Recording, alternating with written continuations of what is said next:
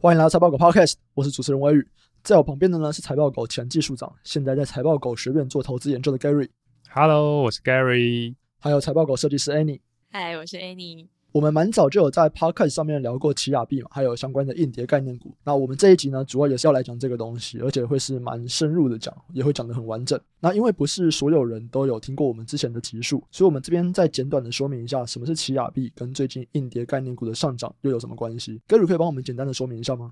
好，没有问题。传统就是比特币跟以太币嘛，这东西大家都很熟了，它就是用显示卡挖矿。那这东西最被诟病的缺点就是它太耗电了嘛。就是有报告指出，就是说啊、像阿根廷啊、荷兰啊、澳洲这种全国耗电量还比不上，就是整个那个比特币的总耗电量。近期啊，就是有一个网络界的传奇人物，就是当年 BT 的发明人 Brian Cohen，他就是发明了这个奇亚币。那他就是说主打要节能，就是说他舍弃了显示卡挖矿，那改用硬碟来挖矿。那你想想看嘛，以前我们用显示卡挖矿啊，一张高阶的显示卡耗电量大概就是两百瓦起跳，除耗电以外。又热又潮，可是你一颗硬碟大概就是五到十瓦，这是差很多的事情。那因为创办人是这个传奇人物啊，那投资他们的也是业界的传奇的那个 S 六 Z 嘛，再加上这个题材切中目前加密货币的一大问题，所以获得很多的关注，所以很多人就看好奇亚币的发展，大量购买硬碟投入挖矿。为什么它可以比较简单？过去一般你在挖那种比特币、以太币的话，他们就是要不断的透过你提供计算的能力来支撑这个系统的运作。做，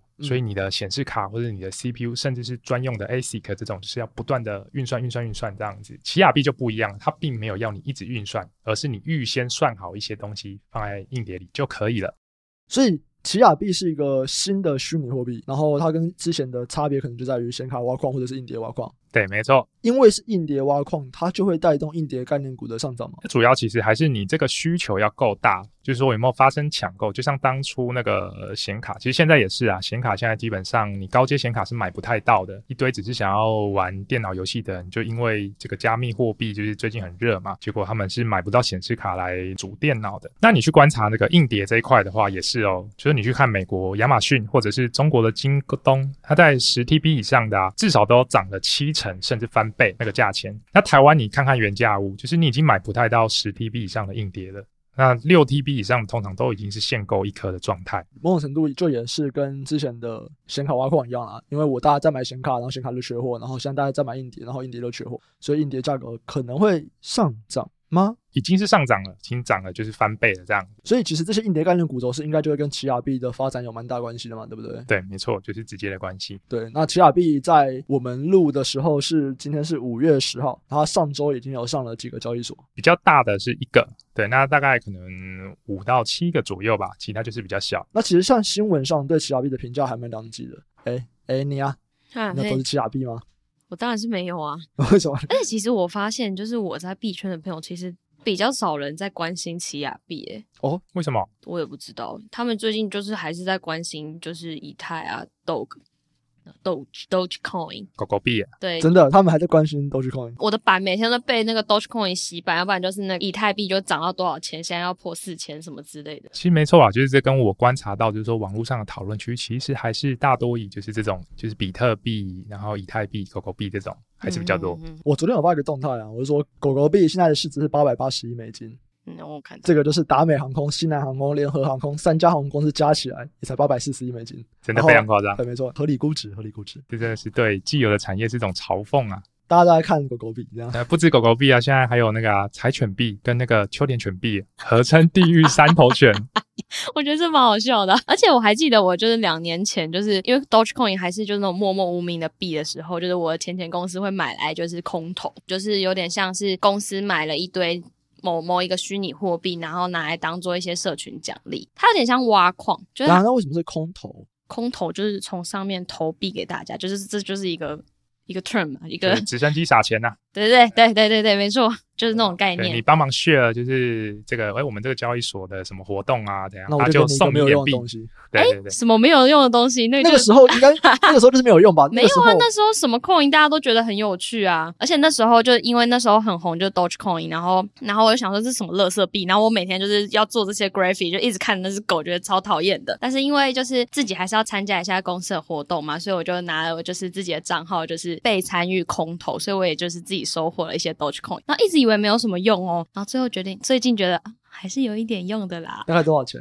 里面那时候其实还蛮多的，因为那时候我是开了蛮多账号去拿，就是 Dogecoin，所以我等下我等下去看我的 Trust Wallet 看一下里面到底有多少钱。好，好，不要小看啊，不要小看，就是这些就是当初的垃圾币哦，结果打开就几百万。我上网我有看到，就是有个人就讲说，哎，他朋友就是去年买了一千块的那个柴犬币，结果哎上礼拜一看变两千万。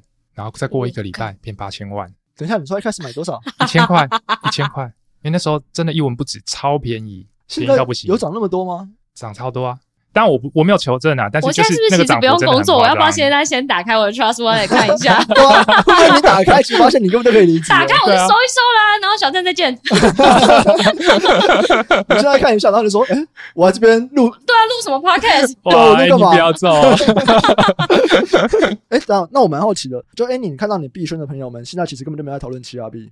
嘿，Gary 这边看到的呢？因为你是以一个投资人的角度在看这件事情嘛。对，你可以跟我们说一下你目前所看到的奇亚币的发展到底是怎么样？好，就是呃，为了投资这个奇亚币相关概念股，我其实最近就是花了很多的时间，就是说在看各大的加密货币圈的一些资讯。那包括就是看看他们的讨论区啊，然后有相关的各种就是原理或者是资讯，其实就是像 Annie 讲的，就是呃，奇亚币这部分相对币圈其实很小众哦，还是很小众哦。国外有热一点，台湾是就是真的很冷门。OK，所以哎，Annie 的朋友应该是台湾的吧？对啊，台湾的。所以目前台湾看起来相对冷的。对，没错。可是新闻炒很热，对，这都是股票在炒。对，没错，没错。是股票投资人炒，币圈不太炒。对，没错，我这很反常。可是你去 Reddit 的。去美国反而是反过来哦，美国的资本市场啊，就是对这一块，就是说相关明明会受惠的，像是就是希捷或是 WD 这种硬碟厂商，嗯、其实都没什么涨哦，然后相关新闻都没有，就是很少提到，只有在比较特定。比如说电脑领域的网站，他们才会讲到这件事情。可是股票讨论网站没有，所以这边是相反的哦，就是台湾是股票投资人在炒这种硬碟概念股，对，是台湾的币圈的投资人相对就是还好比较冷。然后国外反而是相反的，国外是币圈可能有开始在讲奇亚币，可是国外的股票投资人其实不太讲硬碟概念股。对对，其实国外的 Reddit 在奇亚币这个他们讨论区算是蛮热的了，就是它已经有比特币的版，还有那个以太币交易版的热度算蛮接近的。真的哦，所以它这样子，它是第三大的吗？没有没有没有，其实现在最热可能是狗狗币吧。啊，好好不好意思，我还是忘了狗狗币。好啦，好，我无法理解，可它可能就是前五名的币，它它算是一个热门的货币了。应该说。呃，前几名不晓得，但至少是个突然被关注了。OK，那你觉得它未来的发展潜力呢？因为其实如果我们想要买这种硬碟概念股，在先站在股票的角度来讲啊，当然是希望它是可以持续的嘛。不然以目前来看，可能虽然说是终端的硬碟爆料上涨，对，但那些硬碟概念股相关的，他们还不一定可以马上调整他们的报价。是，所以对于奇亚币的整个发展趋势，你觉得目前看起来还是在往上发展的吗？就一般大家可以从新闻上看到，就是讲说哦，那个奇亚币就是。上线后暴跌，然后就是相关概念股，就是说最近可能一周就是跌蛮多的嘛。可是其实如果你有算过，你就知道现在奇亚币的状况是很好的。为什么这么说呢？因为呃，一般人其实不懂，就是说这种加密货币啊，他们其实在上线的时候，几乎都是会先被砸盘，然后大跌一波的。那重点就是你被砸盘一波以后，你的币价是稳定在哪一个区间的？为什么会上市以后就先跌一波？像奇亚币就是三月多，它是开始上线，那只能挖，但是不能在那个交易所交易。这样交易的话，就代表说，那当初挖的人他就可以套现回本嘛，至少他当初投入了硬体可以先赶快就是卖掉一些来回本嘛。所以其实这有一点点像创投吗？创投投资一间公司，如果 IPO 了，然后他们的规则就是，我只要 IPO 了，我就会先出掉。对对对，先让部分的获利了结的感觉。对对对，没错，是这个概念。所以目前你觉得奇亚币看起来它还是，它虽然说新闻啊有在讲它暴跌，但是这个跌其实算是每一个币只要上交易所，它就会必然产生的现象，几乎都是。然后你说之后其实是要看它接下来跌到可能它的底是哪边。对，就看它稳定在哪个区间这样子。其实，在上交易所前，很多人就预估说奇呃奇亚币如果开局可以稳定在五十到一百，就算不错了。美金吗？嗯，每颗五十到一百。OK，然后现在是现在是一千多。我上礼拜看不是七八百？对，没错没错。其实上个月我们就算过哦，如果它只要是一百到两百左右，就很值得挖矿。为什么？就是你去算那个硬碟的价钱，就等于投入成本，那跟你。你挖中，你投入这些以后能够挖中多少？所以像一颗的成本大概是多少？应该说这样讲好了，现在这个币价大概是只纯论硬碟的成本的话，你一个月就可以回本了。但是还要考虑到其他的吧，因为你是你这个时候算到硬碟成本，但你还要考虑到电量的成本，或者是电量可以，电量其实可以忽略，因为硬碟就很省电。那问题是说，好，你可能还要考虑说，你是不是一开始要买一台电脑啊，做这件事情？对。可是很多人其实他本来就有电脑，然后再挖以太币啦，加上个硬。哎，你就可以开始挖起亚币了。看起来只要五十到一百美金，很像就是蛮划算的。呃，应该说大家预期五十到一百算是不错的开场。我们自己估的话，就是一百到两百就值得挖，那五百以上就会吸引大家来抢购。上周以前大概就是维持在六百左右盘整，嗯，可是上周五晚上。突然就是拉了一波，那这几天全部都变成就一千以上。有什么消息吗？目前看到比较可能的消息就是 AWS 这边中国的啦，就是说那个亚马逊 AWS 他们公布了一个官方的 tutorial 文件，然后教你怎么挖奇亚币。然后这个新闻就是，哎，这一上来以后就是币圈的各大消息网站全部在报这个，然后就哇，币价大拉了一波这样子。看起来亚马逊买了不少奇亚币，买了不少硬的概念股。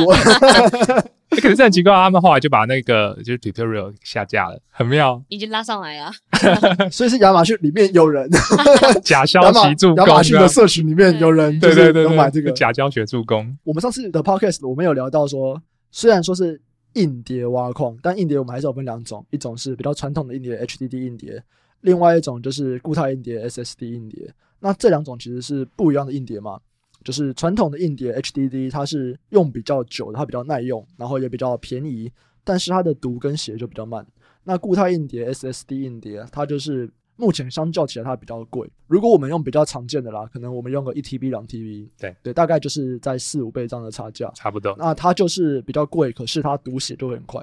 没错，那我们以挖奇亚币来讲，因为其实这个东西，我觉得网络上面有蛮多人有不同的看法。比方说，像你直接去 Google 奇亚币概念股，有人就给你一大堆的 HDD 硬碟概念股，有人给你一大堆的 SSD 硬碟概念股。对，我们在挖奇亚币，到底是 HDD 比较受惠比较多，还是 SSD 受惠比较多？OK，如果先讲结论好了，就是。SSD 不错，那 HDD 的话可能是很好，甚至是超好。那刚刚就是有讲过嘛，比特币、以太币挖矿，就你只要执行挖矿软体，那那个让显示卡去全力运作，提供计算能力就可以了。那奇亚币比较特别，它分两个阶段。那我自己是比较喜欢用彩券的概念来解释奇亚币啊。奇亚币它可以这样子分成，第一个阶段就是你要先制造彩券，那这个原理就是你必须要就是说在硬碟里不断写入经过数学运算产生出来的资料。那这个阶段很花时间。如果你用 SSD 的话，你可以大幅加速这个阶段。对，那这时候还不能挖到币哦，这只是制造彩券。第二阶段就是你把这个彩券保存起来，那你就可以每十分钟兑奖一次，而且你可以永久性的兑奖无限次，只要你的硬碟不要坏掉。整个逻辑大概是这样子吗？就是如果你前面制造彩券那个时候，你用 SSD 是比较快速的，你比较快可以制造出来一张彩券。对，但是如果之后你要囤积，它就跟你的容量有关。对。所以这种时候，你的容量就是越大越好。对，那你当然就是要买，就是同样的价钱，你就传统硬碟可以买到更大的容量嘛。那当然是要买大量的 HDD 来囤积。嗯，如果我们没有预算限制哦，其实你在囤积那边 HDD 跟 SSD 是没有差别的。对，没有差别的。那如果今天没有预算限制，或者是如果我们不考虑这个投资报酬率，不考虑 CP 值，理论上来说，全部 SSD 都是最强。所以基本上大家还是为了赚钱，那我们就是用越低的成本来做这件事情。所以储存那边可能就是用 HDD。对。那再来就是说，呃，实际上你会用到的量的差别。它制造彩券可以让你选择说，你想要制造大张的还是小张的。最小张就是零点一 TB，就是一百 GB。所以最小的是零点一 TB。对，那但是零点一 TB 就很久了。那最大的是？最大的非常非常大，就是大到目前不会有人想要去做这件事情。大彩券跟小彩券的差别是什么？大彩券中奖几率比较高吗？对对，就基本上跟你的彩券的容量大小就是成正比关系。哎，那如果我有，比方说假设有一 TB 的彩券。跟十张零点一 TB 的彩券一模一样，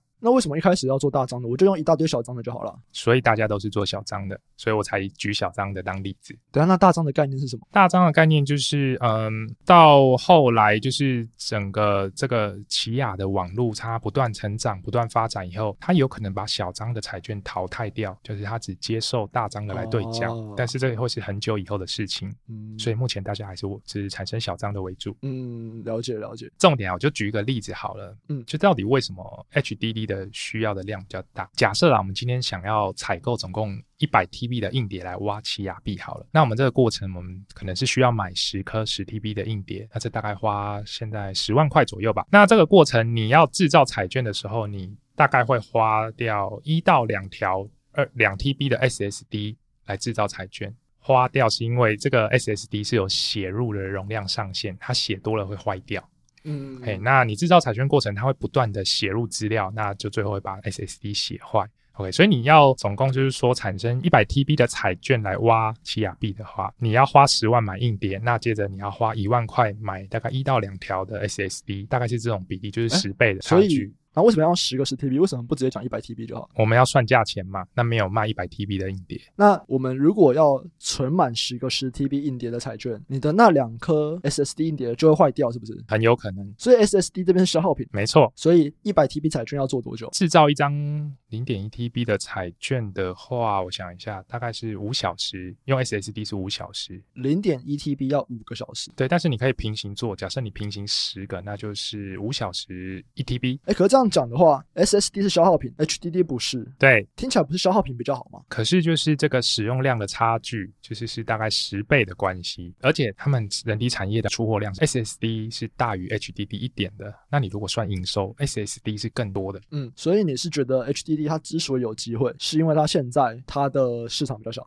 市场比较小，那需求又比较高。意思就是因为现在 SSD 的市场是比较高速发展的，不像 HDD 是在萎缩，所以 SSD 制造商他们是比较多。那他们的产能就是可以扩充的余裕是比较高的，可是 HDD 它这个东西就是它的出货量是不断在萎缩，那它未来它需要的量是可以被预期的，所以厂商他们产能就会控制的就是接近满载的状态就好，他们才不会有多余的支出嘛。这东西就短时间又很难扩产啊，对供需的造成冲击比较大。那如果我们想要投资相关的概念股，是全部的硬碟相关概念股都会受惠吗？还是可能做哪一块的受惠比较多，做哪一块的受惠比较少？传统硬硬碟这个东西，这个产业的话，我们根据说一些业内人士的说法啦，就是它的产能瓶颈是在读写头这个部分，读写头的产能一直都是维持在比较接近满载的状态，所以 HDD 是很难在短时间大幅扩产的。厂商只能做的事情只有两件，一个就是他把低容量硬碟的产能转往就是比较高毛利的高容量硬碟，嗯、因为现在大家想要高容量的嘛。嗯。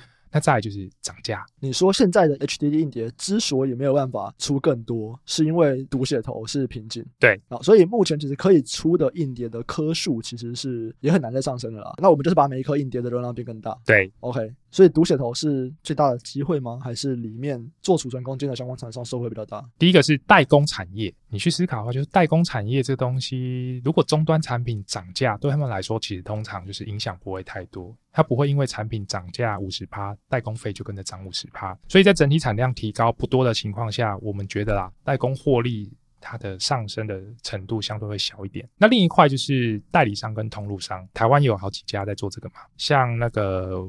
微建或是弘毅股，他们的话非常的受惠涨价这件事情。不过这些公司就是相对上，他们通常都是代理很多产品，硬碟可能就是占比不会太高。对，哎，那所以就还是要看个别公司的状况，占比高的就会受惠比较多，占比低的可能就是还好。OK，剩下的话就是硬碟原厂。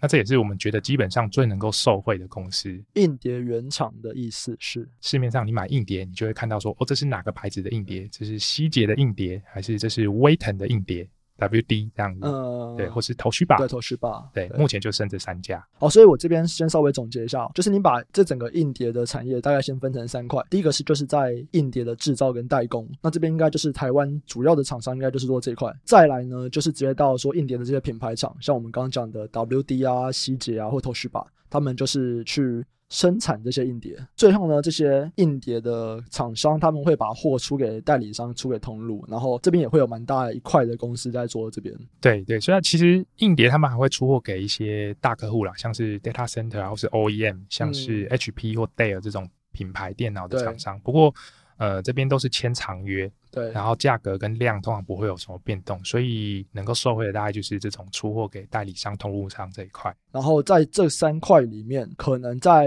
原厂。的这些公司，你觉得他们是最能够去涨价的？对，涨价的话，代理商、通路商也很能涨。可是可能像台湾的这些硬碟概念股，相对的可以涨价的幅度就比较少一点。其实不会耶，甚至我觉得目前的话，主要是代理商跟通路商在涨价，啊原厂可能就还没有什么明显的涨价。这些代理商、通路商先操纵一下价格这样子。哎，可是重点是因为刚刚讲的，他们。就是在硬碟这一块，相对他们整体营收占比通常是比较小的啊。像微健可能还代理的 AMD 的 CPU 嘛，哎，这可能是他们比较主要的业务。了解。所以这样听起来最直接的还是会是美股的这个原厂嘛？哎头绪吧是因为它的其他占比也很大啦。主要可能在硬碟这块业务的帮助对他来说也没有到很大。去把它的市占率相对比较小，而且又是在日本上市，所以大部分的人可能也没办法投资。WD 跟希捷应该是最主要的，他们的市占率大概是多少？如果说你以整体的来看的话，WD 跟希捷大概各占一半。就说硬碟是分二点五寸跟三点五寸，你去看三点五寸的话，目前 Seagate 这边大概是占六成，嗯，然后 WD 是占三成左右。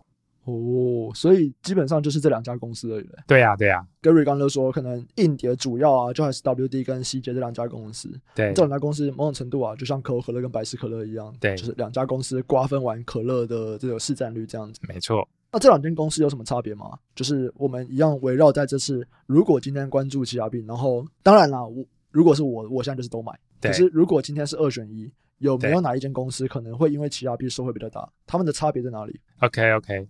呃，我们可以先从一些就是简单的财务数据去区分一下。对，那首先是营收的规模，Seagate 近年大概稳定在一百亿美金左右，一百亿美金，哎，一年。那 WD 的话，近三年是从两百亿美金衰退到一百六十亿。那哇，等一下，这 WD 已经超过希捷很久了吗？嗯？对，因为 WD 它做比较多东西，它还有一半是那个 SSD。哦，所以可能因为 SSD 的硬碟会把 WD 带起来，对。对对对，因为我那时候其实 SSD 硬碟还刚出来而已，刚开始普及了。对对对，因为其实像 Seagate 的话，它目前都还是专注在传统硬碟，都还是占它九成以上的营收。可是 WD 刚刚说嘛，各占一半。哎，我蛮好奇的，为什么？为什么希捷到现在他们还在做传统硬碟？我们不管奇亚币啦，因为奇亚币这个算是天外飞来一笔。对。可是，在过去十年。SSD 硬碟已经就变成主流了，为什么希捷还是以传统硬碟为主？各家他们自己的策略就是他们有自己的想法啦。但是呃，你不要觉得说 Seagate 它好像固守在传统硬碟，似乎就是没什么发展这样子。它现在其实很大的业绩是来自于 Data Center 这一块，这是很稳定的哦。就、oh, okay. 大家都把原本自己要用的那个硬碟空间的需求都转到云端上面了嘛。对，对啊，那等于就是其实还是要用他们的东西啊。哦、oh，所以其实 WD 目前它是出 SSD，那可能主要就是。是用在不管是像我们买的电脑啊、买的笔电啊，或者是外接硬碟。可是像希捷，它可能就是转攻 data center。那 data center，因为他们就还是以容量为主啦。对对对，他们读取的需求比较没有到那么那么大，因为毕竟现在平均可能都还在网速啦，还没有到那种硬碟读取的速度，所以细节都还是先以传统硬碟为主。就是对他们就是固守这一块这样。其实如果你仔细去看损益表的数字好了，那 Seagate 因为比较专注在一个领域，那 WD 他自己开了两个战场，那他投入了那个比较竞争的那个 SSD 这一块，所以它支出相对上就是多蛮多的。你如果去看它的那个毛利率，两家公司大概都二十五 percent 上下，可是营业费用就差很多喽。Cget 的去年的营业费用率是十五 percent 左右，WD 是二十 percent。那甚至你去看那个。WD 的研发费用率就快要等于 Cget 的营业费用率喽。大家知道那个营业费用就是等于研发这一块加管理再加销售嘛？嗯，那 WD 它光是研发就是 Seagate 的那个整体的比例喽。嗯，所以他们是比较先进的制程，所以要花更多的资金在研发上面吗？他们就是要不断的投入资金在研发上，没有错。嗯。这也导致就是说 WD 近两年是处于亏损的状态。嗯，哎，那 Seagate 它税后净利可以到十 percent 左右，一年还可以赚个三五块哦。可是 WD 这两年亏损。那如果说以奇亚币这个投资机会来看的话，论营收的占比，还有获利或者是话题性，Cgate 的原则上是比较好。不过相对 WD 啊，它其实是具备就是亏转盈的转机性啊。这部分就是这种情况，往往涨幅也不错。对，所以主要的话，希捷可能就是因为它现在就是获利了，然后它接下来又会因为奇亚币，其实对它直接的帮助来说，可能是比较大的。它大部分的产品其实是可以直接拿来挖矿。对，没错。但是相对的，WD 它虽然比较受惠的比较少，因为毕竟你可能看好 HDD 嘛，那 WD 还是有大部分的它可能现在是固态硬碟是 SSD，但是因为它有可能亏转盈，所以亏转盈会是一个主要题材。对，没有错。哎，你有想要问什么吗？没有哎。哎、欸，你下线！我在想晚餐要吃什么。我这样说这个，我认真的，我在想晚餐要吃什么。所以你想到了吗？还没。但我有个问题，就是为什么会亏转盈啊？为什么会亏转盈哦？对啊，因为它其实就是呃没有亏很多啦，嗯，亏一些。那所以呃这种情况下，你只要某一个部分突然多赚了不少，那是不是就是变成整体是？赚钱了，所以是因为奇亚币的关系。呃，希望啦，目前就还不一定啊，因为就刚开始而已。哎、欸，那目前的报价，你说已经看到通路跟代理在涨了？对，这个东西是有办法看到，就是出厂价吗？呃，出厂价是指什么？就是 W D 跟 C 跟 C 姐的出厂价，OK，没有办法看到。对，可是呃，从最近就是说 W D 他们的那个 Earning Call 的访谈里面 Q A 啦，他们就有提到，嗯、他们已经有注意到这一块了。哦，哎，他们有发现这个是一个快速增长，虽然它的占比还很小，可是它快速增长。那他们就是，甚至他们自己原厂啊，是每周就在调整他们自己的报价喽。哦，他们是可以每周调整的。我看到也很压抑，但他们自己这么说的。因为这个东西通常不太会每周变，所以我非常压抑。而且甚至他说有一些少部分的东西每天调整报价。哦，很夸张哦。嗯，这个算是蛮蛮有趣的。反正我们就知道它在涨价就对了。OK，没问题。其实以上我们大概就聊了说奇亚币的整个兴起嘛，然后我们会有相关的供应链。虽然说，我觉得过去很多大家在分析，不管像奇亚币概念股，像台湾很多新闻在分析奇亚币概念股，对，他们其实都还是就直接去分说，那我制造代工这边到底有哪些公司是在做哪一块？比方说他在做抛光啊，他在做做 n a n Flash 啊，他在做读写头啊，这样子，他用这样的方法去分。对，可其是如果我们把整个角度再拉大一点的话，反正代工就全部都是代工一包，对，那原厂原厂一包，通路是通路一包。对对，就是如果我们不要只看台湾，我们看到美国去，其实整个视野会变得更大。那如果我们这样看的话，其实原厂反而是蛮有机会的，就比起制造，可能原厂机会更大一点。对，目前我们是这样认为。可是这个毕竟就是一种币嘛，我觉得整个显卡啊缺货啊，或者是显卡的制造厂商这样兴起，其实也不是只因为比特币，是因为比特币所带起的这个风潮。那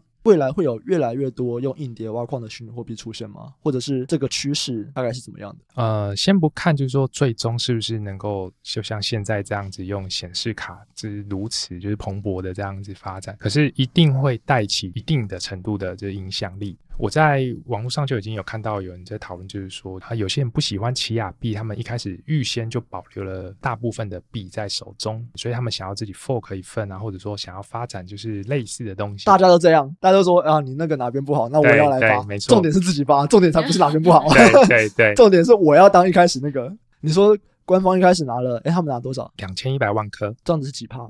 绝大多数哦，因为现在就是被挖出来的，不是那个两千一百万颗里面的话，被挖出来大概五十万左右而已。OK，所以可能是九成九都是他们的。就是对，他说哇，你们九成九太坏了，那我要自己弄个新的币啊，我留七成就好。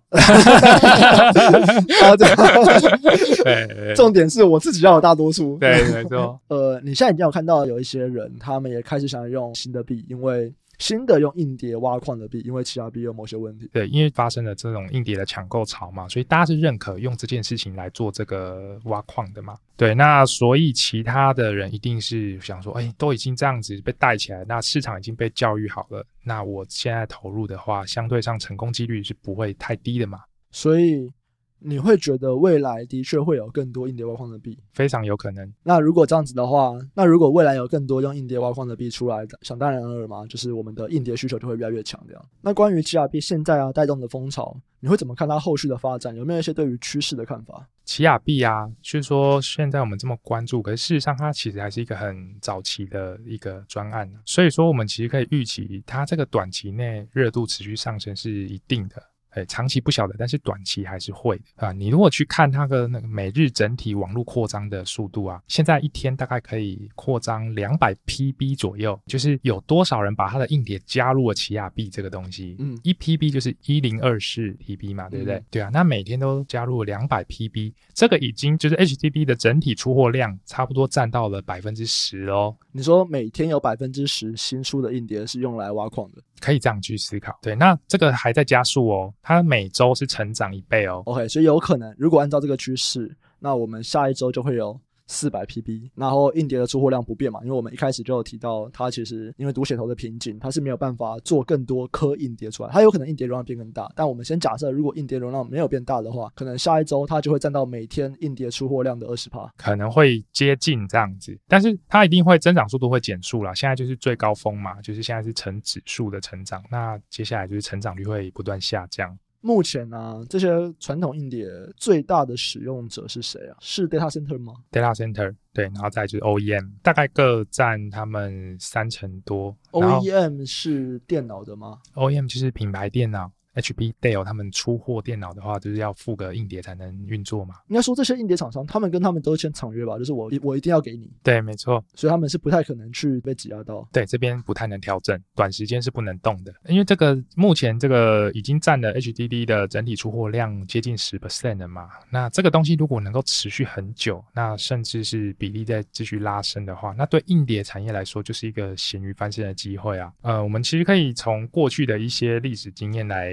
就是稍微。推估一下，呃，我们可以看，呃，查得到，就是说，过去二零一一年那个时候，硬碟的产业也是供需发生了一些变化。那时候怎么了？哦，那时候就是泰国大淹水。泰国淹水。对，那时候你就可以看到白冰冰就是在骂那个蔡英文，嗯、然后说就是因为泰国选出了女总理啊，然后所以才会淹大水，啊、然后就是台湾也选出一个女总统，然后就是在唱衰这样子。嗯，对，那那时候泰国是真的淹的很严重哦，把全世界的硬碟的影响。到了那个出货量大概两到三成哦，哎，所以泰国是硬碟大国，硬碟生产的大国，当年，哎、嗯，现在可能占比比较下降了，嗯，对，那这件事情就是说，在二零一一年底发生这件事，那后续的大概两到三年的期间啊，Seagate 的股价是涨了大约六倍。你再说一次，你前面说影响产能多少？大约二到三成。好，所以我们先这样想说，如果今天。供给少了二到三成，希捷的股价会成长五六倍，在两到三年的期间成长五到六倍。那现在奇亚币已经影响到一层了。嗯，我想想，是可以这样类比的吗？就是因为它这边是需求多了一层，可是之前是供给少掉两层。对，就是你很难，就是说去对股价做预测啊。可是你可以知道，就是说这个供需影响的话，假设它是在接近的数量级的话，一定会发生不小的影响的。哎、欸，我看到硬点头、欸，哎，就不知道点头什么意思。对啊，就听得懂啊。啊，真的啊、哦。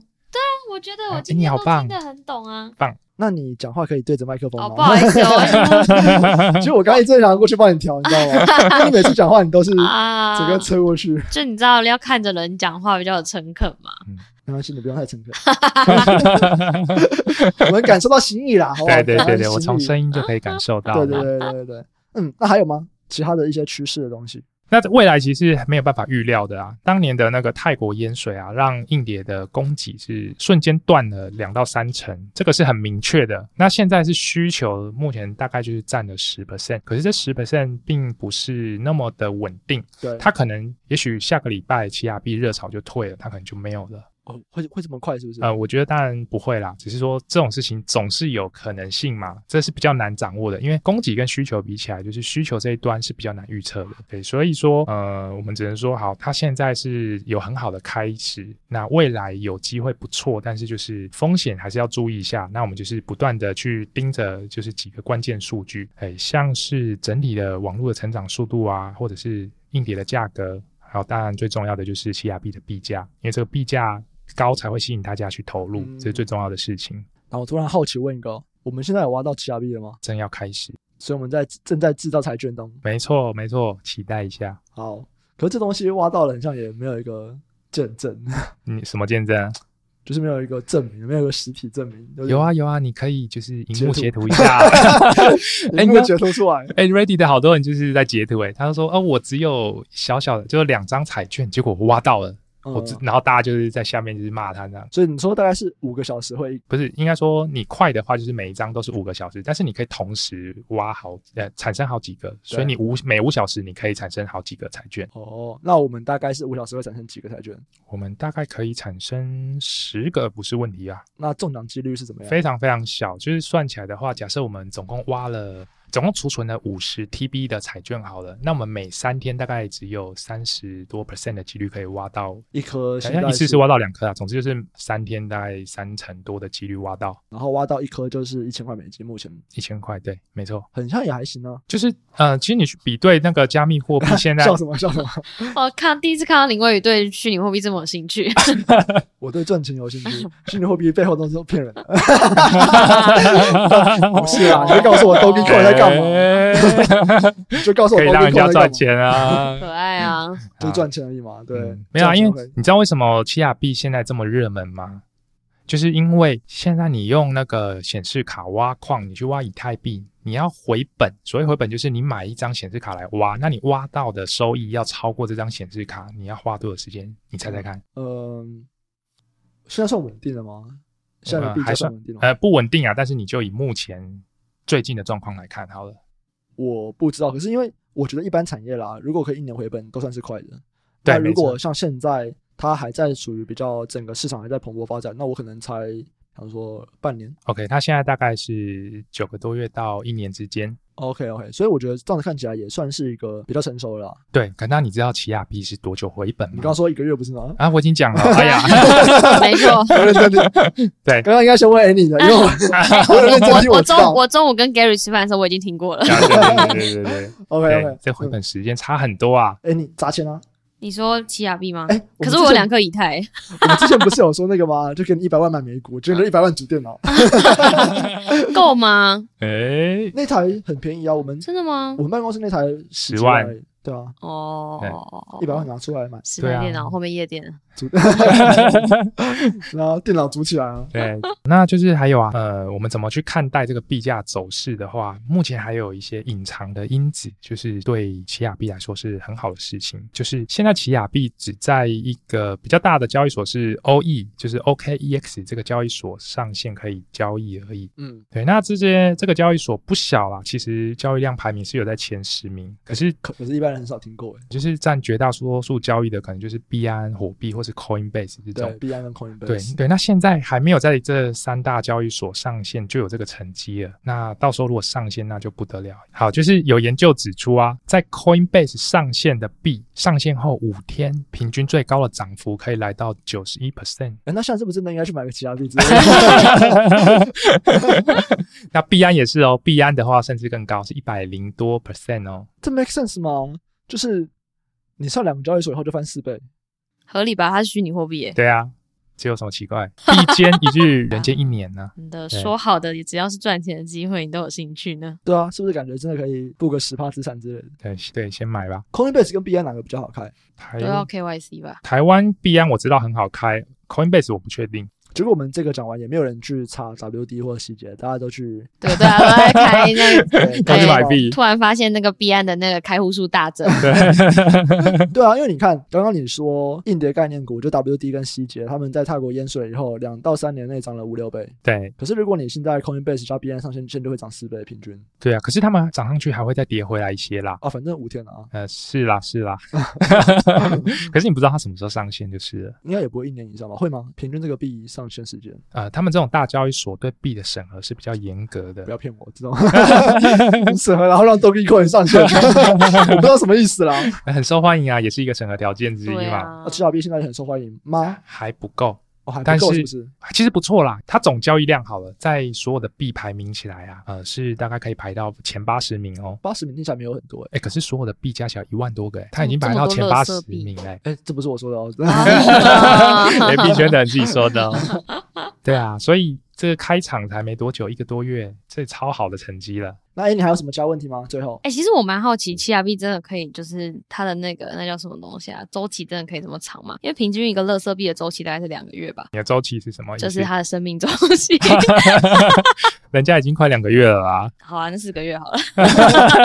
对，这个数字太随便了吧？随便喊。对啊。没有啊，就乐色币的周期就大概就是两个月啊。可人家。还算是认真在做这个东西嘛，不要随便说人家是垃圾。两个月什么意思？就是从它还没有 ICO launch，然后到就是这个币就跌到谷底。两个月的话，现在才开始算嘛？如果是 ICO 以后，对啊，ICO 之后，它其实就是上线，然后就跌下来嘛。可是才跌没几天，就开始往上拉了、欸。哦，所以这个状况算蛮好的哦。嗯嗯、欸，不像一般垃圾币哦。那你要买？拭目以待。那还有其他问题吗？没有。好，那我们这集到这边。那先感谢 Gary 的分享，还有 Annie 的睡觉。呃、okay 哦，所以刚刚都做梦在讲话。到时候待会就 就做梦，然后就梦到说要买奇亚币。哦，睡梦投资把它出现。对对对，等你明天告诉我们明白。没问题啊。好，那我们这集到这边，我们下次再见，拜拜，拜拜。